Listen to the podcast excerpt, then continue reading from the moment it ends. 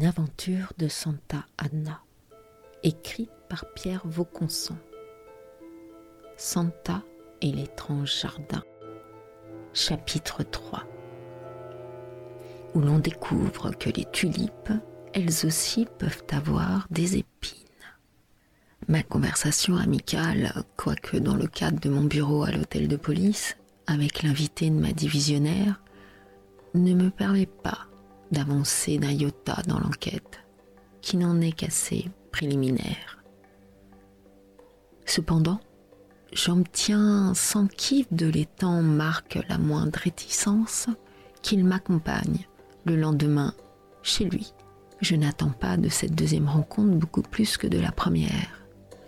Je désire juste, comme me l'avait suggéré Cynthia, l'entendre parler de sa profession générale, de ses arcanes, de son évolution récente, de son arrivée dans la cour des grands, dans le grand bain du business international, là où se brassent des milliers de milliers de dollars qui font des petits en bourse, là où les fonds d'investissement arrosent des roseraies au Kenya ou en Éthiopie, loin du bruissement discret des frondaisons des allées ratissées avec amour.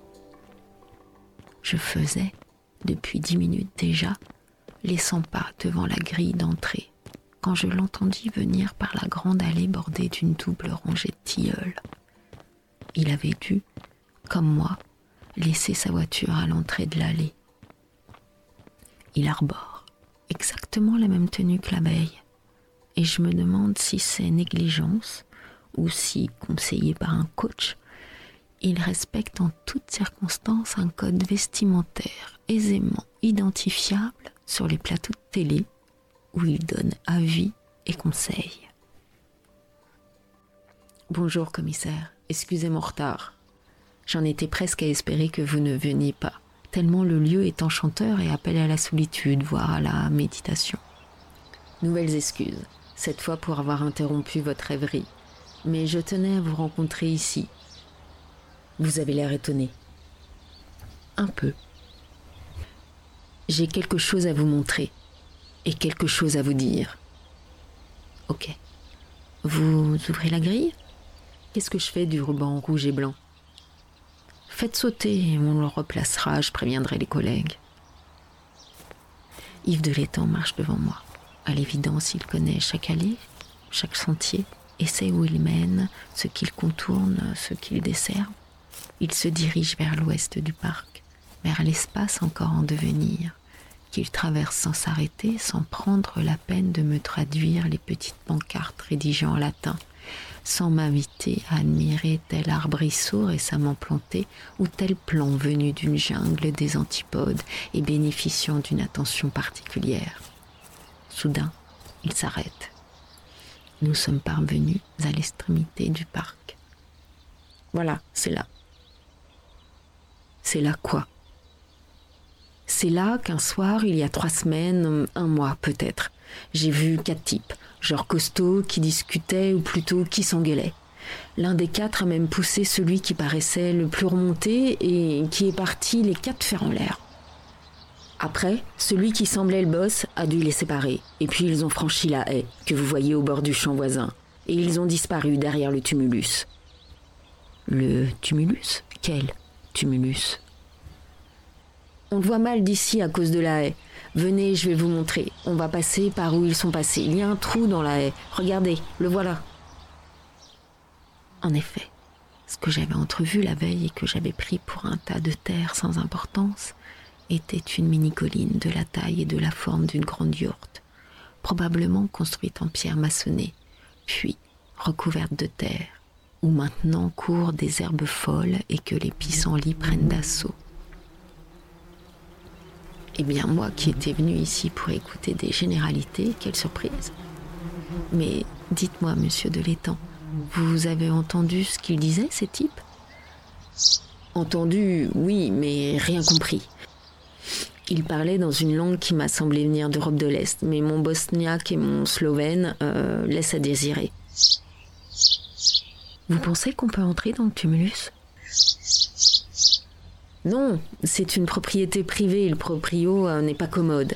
Il ne décolère plus depuis la dernière mission archéologique qui a fouillé l'endroit, pour rien. La tombe était vide. Les pilleurs étaient passés avant, sans doute vers 450 ou 500 à l'époque euh, gallo-romaine. On sait qui a été inhumé ici? Non, on sait juste grâce à un étrier retrouvé que c'était un mausolée unique. Hmm. Monsieur de l'étang, il y a autre chose que vous auriez à me dire? Oui. J'hésite un peu. je crains que vous me preniez un peu pour un dingue. Euh, enfin voilà. Ce que je crois, c'est que ces types sont des voyous. Les hommes de main d'une organisation mafieuse euh, qui cherche à contrôler une partie du business international de l'horticulture. J'ai trouvé dans une poubelle du jardin deux dossiers avec reliure spirale qui ne traitent que de ça. Là, j'ai compris. Ils sont en anglais, annotés à la main dans leur sabir. Ma déduction est peut-être un peu hâtive, euh, mais c'est pour le moins étrange. Dingue Non. Mais un peu parano. Le gentil monde des fleurs n'est quand même pas celui des grands trafics criminels. Pour vous en convaincre, euh, lisez ou relisez La tulipe noire de Dumas. Il nous conte l'histoire d'un homme tranquille, un botaniste nommé Cornelius van Barlet, qui en 1662 était obsédé par la création de la tulipe noire parfaite, sans la moindre tavelure d'un noir total. Il ne voyait pas les menées malveillantes d'un certain Isaac Boxtel, prêt à tout pour s'approprier le fruit de sa recherche. On dit aussi que dans les mêmes années, Ahmed III, maître de l'Empire ottoman et grand amateur de tulipes, avait dépêché en Hollande un de ses sbires. Moitié jardinier, moitié spadassin, il avait pour mission de faire main basse sur la tulipe des tulipes et de la rapporter à Constantinople, quels que soient les moyens utilisés. Et que dire de l'extraordinaire aventure sud-américaine de Humboldt et Bonpland? Ils ont affronté les jungles les plus opaques, escaladé les montagnes les plus hautes. Ils ne sont pas hommes à s'en laisser compter. Il faut savoir que pendant des siècles, les convois de gros navires marchands hollandais ont dû se faire escorter par des navires de guerre. Pourquoi?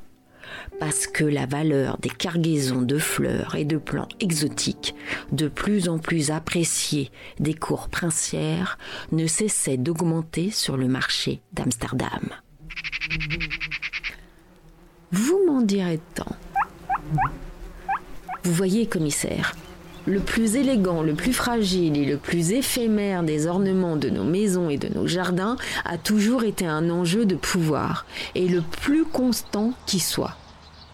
Nous sommes arrivés au début de l'allée, qui, comme pour nous saluer, diffuse une première exhalaison de cet tilleul. Merci de m'avoir écouté, commissaire. Si vous y êtes autorisé, tenez-moi au courant des suites. Promis. Je vous conterai la suite dans la limite bien sûr du secret de l'enquête. N'oubliez pas de me faire porter les dossiers à spirale. À suivre. Santa et l'étrange jardin. Texte de Pierre Vauconsant. Lu par Nathalie Talbom. Production Theta Presse.